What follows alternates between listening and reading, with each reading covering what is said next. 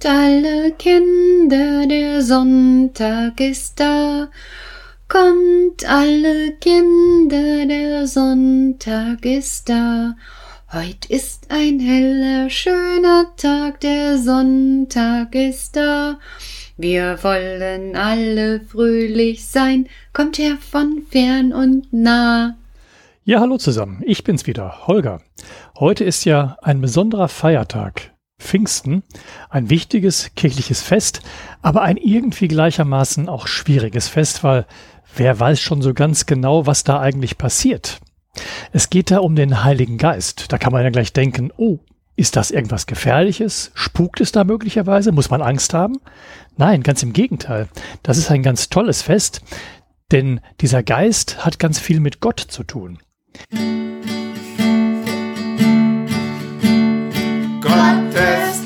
Amen.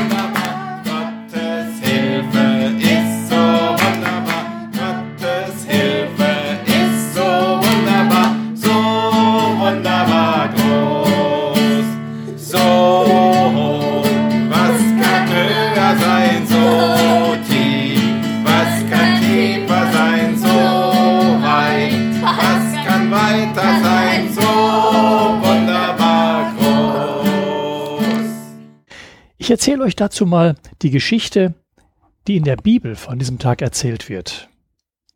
Die Geschichte spielt in Jerusalem. Vor 2000 Jahren, also schon ganz, ganz lange her.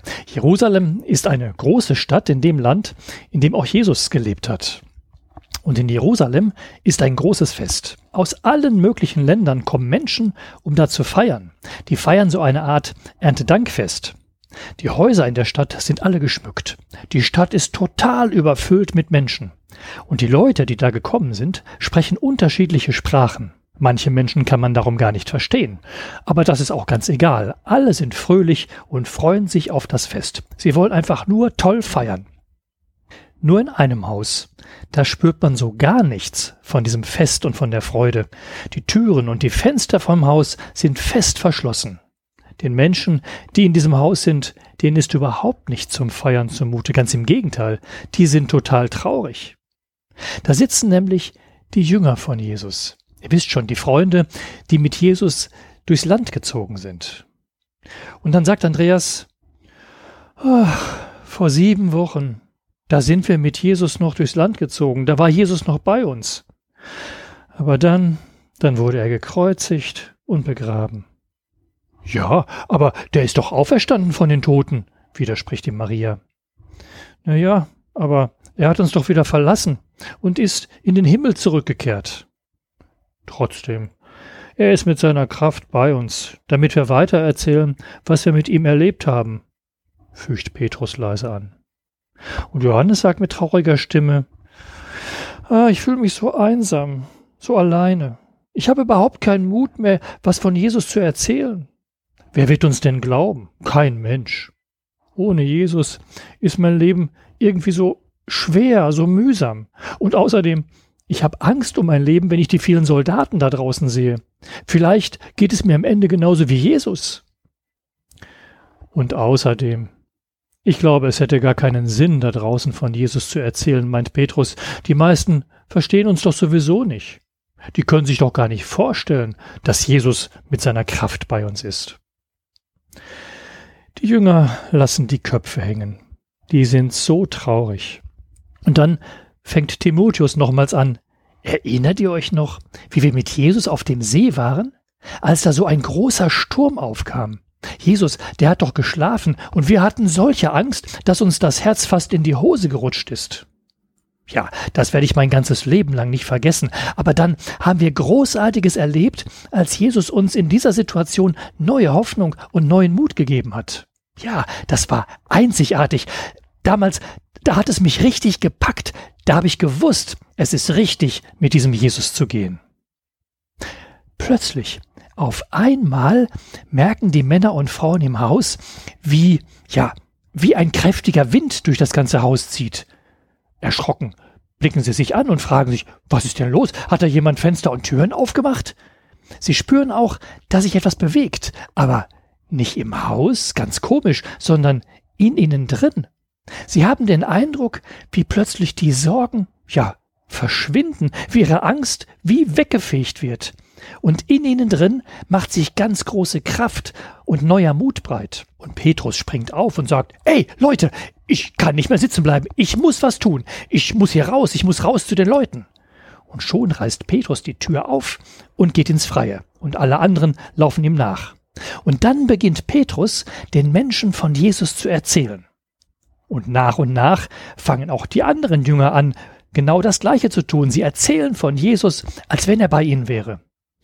Viele Männer, Frauen, Kinder, die da draußen sind, die bleiben stehen und hören ihnen zu. Und die Leute sind total verwundert, denn alle können die Jünger verstehen.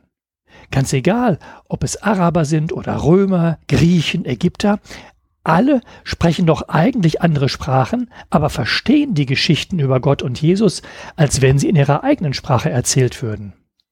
Petrus sagt, Gott ist es. Gott hat uns durch seinen Geist diese Kraft gegeben, so von Jesus und von Gott zu reden, dass es alle verstehen können. Denn jeder soll wissen, Gott hat die Menschen lieb. Jesus ist mitten unter uns. Da ruft ein Mann neugierig, wenn Jesus mitten unter uns ist, wo ist er denn dann? Petrus antwortet, er ist zum Tode verurteilt und gekreuzigt worden, aber Gott hat ihn auferweckt. Dann ist er in den Himmel gefahren, aber mit seiner Kraft da ist er bei uns. Das merkt man, ruft eine Frau dazwischen. So feurig, so leidenschaftlich, wie du von Jesus erzählst. Ich habe noch nie jemanden so wunderbare Geschichten von Gott erzählen hören. Auch Petrus ist über seine Lebensfreude, über seinen Mut, über seinen Tatendrang total erstaunt und sagt, ja, Gott hat mein Herz wieder fröhlich gemacht. Gott sorgt dafür, dass ich ihn lobe. Vielen Menschen geht es richtig zu Herzen, was die Jünger von Jesus erzählen. Eine Frau fragt, es leuchtet uns ein und es tut total gut, was du sagst. Was sollen wir denn jetzt machen? Petrus antwortet, Kehrt um von den alten Wegen, lasst euch taufen, ändert euer Leben. Dann kann der Heilige Geist auch in euer Herz einziehen und ihr werdet sehen, er macht euer Leben leichter. Meine Angst ist wie weggeblasen, ruft Jakobus ganz atemlos. Seht nur, wie die Menschen auf Petrus hören. Der hat sich inzwischen auf ein Podest gestellt und erzählt und erzählt. Ich fasse es nicht, ruft Thomas, wie ein Sturmwind bewegt uns Jesu Kraft. Eine Frau fängt auf einmal an zu singen, und wie eine Welle breitet sich der Gesang aus. Einige Männer klatschen im Rhythmus und fangen an zu tanzen. Das ist großartig. Viele sind total begeistert, sie freuen sich miteinander, und völlig fremde Menschen liegen sich in den Armen. An diesem Tag lassen sich über 3000 Männer und Frauen taufen. Von nun an leben sie mit den Jüngern Jesu zusammen. Sie kommen immer wieder zusammen, sie beten und essen gemeinsam. Ja, so war das damals an Pfingsten. Und vielleicht versteht ihr jetzt auch, warum man von diesem Tag sagt, das ist der Geburtstag der Kirche. Denn da haben die Jünger angefangen, von Jesus zu erzählen, und nach und nach wussten die Menschen auf der ganzen Welt von Jesus, und es bildeten sich christliche Gemeinden. Was für eine tolle Geschichte. Haltet zu mir, guter Gott Heute den ganzen Tag halt die Hände über mich. Was auch kommen mag, halte zu mir, guter Gott. Heute den ganzen Tag halt die Hände über mich. Was auch kommen mag. bist jederzeit bei mir, wo ich gehe und stehe, spür ich, wenn ich leise bin, dich in meiner Nähe. Halte zu mir, guter Gott, heut den ganzen Tag, halt die Hände über mich, was auch kommen mag. Gibt es Ärger oder Streit und noch mehr Verdruss, weiß ich doch, du bist nicht weit wenn ich weinen muss. Halte zu mir, guter Gott, heut den ganzen Tag, halt die Hände über mich, was auch kommen mag. Meine Freude, meinen Dank, alles sag ich dir, du hältst zu mir, guter Gott, spür ich tief in mir, halte zu mir, guter Gott, heut den ganzen Tag, halt die Hände über mich was auch kommen mag.